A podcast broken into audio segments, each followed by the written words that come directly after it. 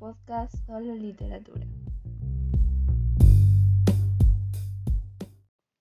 Este va a ser un podcast de tres capítulos en el que vamos a hablar de varios géneros y libros, comenzando este primer episodio con Tuya y el género realismo. Tuya es una novela de género policial, que se relata desde la perspectiva de Inés, una ama de casa dispuesta a hacer todo por encubrir a su marido del asesinato de su presunto amante, Tuya, y salvar su irreparable matrimonio del abandono. Una familia de clase media, bastante lejos de ser lo que aparenta, con secretos, engaños, mentiras y un cadáver hundido de por medio. Inés tendrá que desenvolver los engaños de su marido, al mismo tiempo que intentará evitar que salga a la luz y lo descubran. Claudia Pineiro, la autora del libro Tuya que vamos a hablar hoy, nació el 10 de abril de 1960 en Bursaco, provincia de Buenos Aires. Es una escritora, guionista de televisión, dramaturga y contadora argentina. En 1978, al finalizar sus estudios secundarios, Claudia Pineiro decide inscribirse en la carrera de sociología, pero la dictadura militar, instaurada como corolario del golpe de Estado perpetrado el 24 de marzo, había cerrado el ingreso a las carreras que consideraba sospechosas. Es por ello que rinde el examen de ingreso a la Facultad de Ciencias Económicas y al profesorado de Matemática.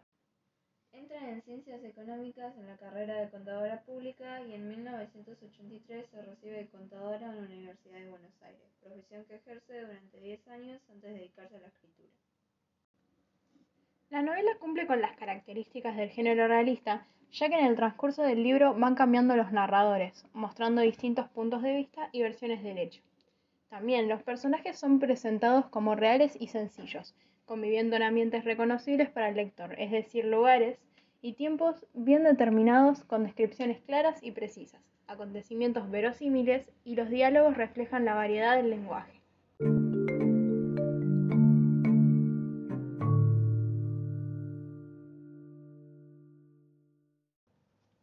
Cuando el libro empieza y vamos develando los secretos que tiene Ernesto, eh, yo me veía venir que a Inés la atraparan, la quisieran culpar de todo lo que está haciendo por Ernesto. O sea, como que predeciste el final, digamos. Algo así. Pensaba más o menos que a ella le iban a culpar por estar escondiendo todas las evidencias eh, y buscando todas las formas de ocultar lo que pasó. Claro, porque también eh, Inés como que jugaba mucho a que Ernesto era un muy inocente, muy bobo, muy ciego y como que no sabía manejar la situación. Y después cuando empezamos a leer desde el punto de vista de Ernesto, vemos Se que ve que no es evidentemente nada no. inocente.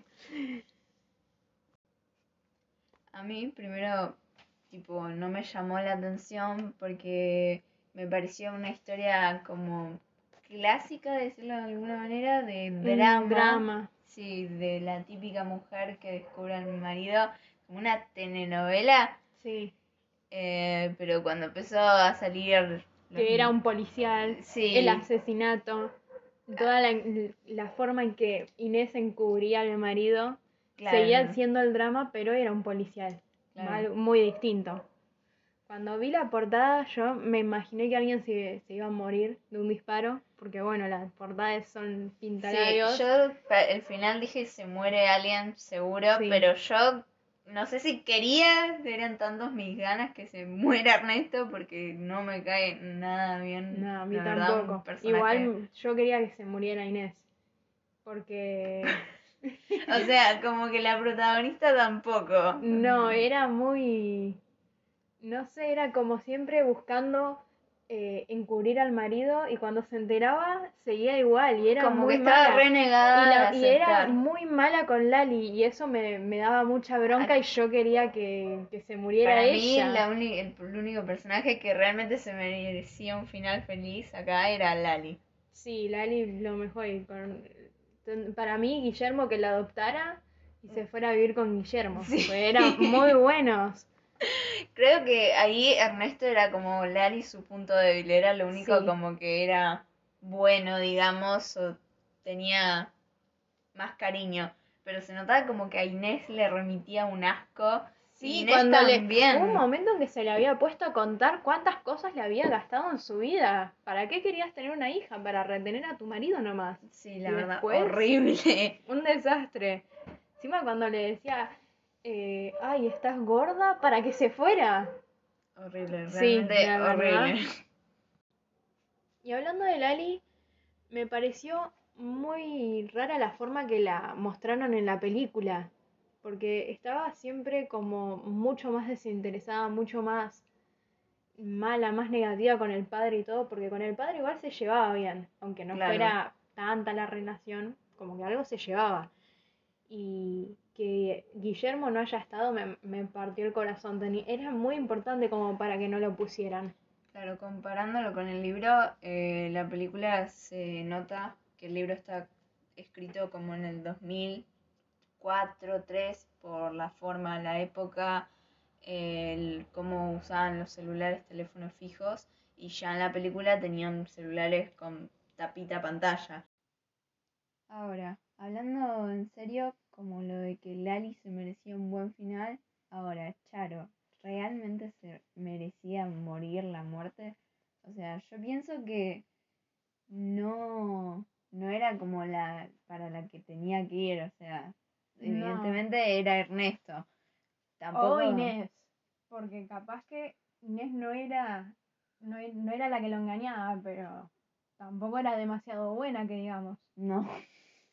Pero ahora lo que digo, Charo era como el, amante del amante de la mujer, o sea, era como algo muy raro. Claro, pues la que en todo esto no se merecía casi nada, casi, Era era Alicia. Alicia, porque bueno, Alicia no tuvo la culpa de que engañaran, aunque ella era la que engañara. Como que le salió el tiro por la culata, por alguna forma de decirlo. Sí. Encima con su sobrina. Pero la sobrina, que cualquier cosa se le ocurrió a Ernesto. Por cualquier persona te vas a interesar y te interesás por la sobrina. Tantas personas en el mundo y te vas a interesar por la pareja de tu entre tía. comillas. Pareja entre comillas, es verdad. Po- Encima, Ernesto con todas esas mujeres re jóvenes atrás y Y no, No. no tenía nada de atractivo. capaz que yo en el libro igual me lo imaginé un poco más joven, no sé, con el pelo castaño. Un poco más In- lindo, a Inés capaz. en- me la imaginé bastante vieja y en la película como que nada que ver y se nota como esa diferencia de edad en la película entre Ernesto y Inés porque Claro. parece un más o menos Lali casi Inés. Sí, a mí lo que me pasó con el personaje de la película es que a Inés me la imaginaba sin flequillo y a Lali con flequillo. Entonces cuando las mostraron al revés me pareció re raro. Para ir cerrando, eh, hablemos del final.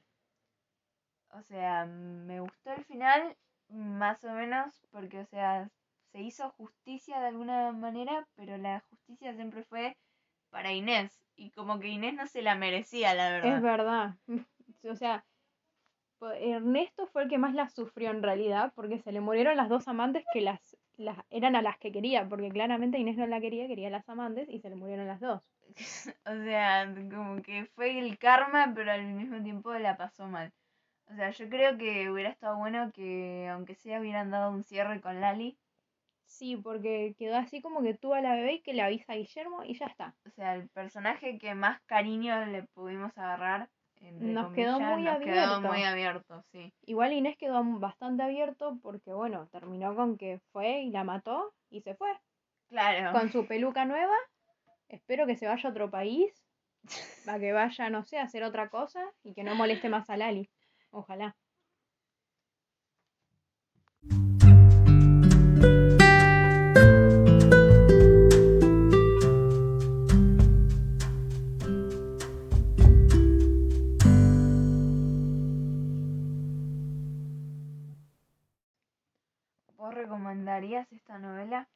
Yo la recomendaría para, la verdad que bastantes edades, más o menos desde 15 años en adelante, porque es para todas las edades y está muy buena y intri- Claro, intriga aparte- bastante. Es la forma de del dialecto, del diálogo de los personajes. Es que simple, no es es lectura fácil de leer. claro. No, no tenés que ser ni Lo muy único fan. por lo que yo no lo recomendaría a más chicos es porque capaz que tiene cosas que no están tan buenas en su vocabulario Claro, sí, y sí. eso. Pero en general está para la mayoría de las No edades. es mi favorita, la verdad, el final no me cerró del todo, pero sí la recomendaría.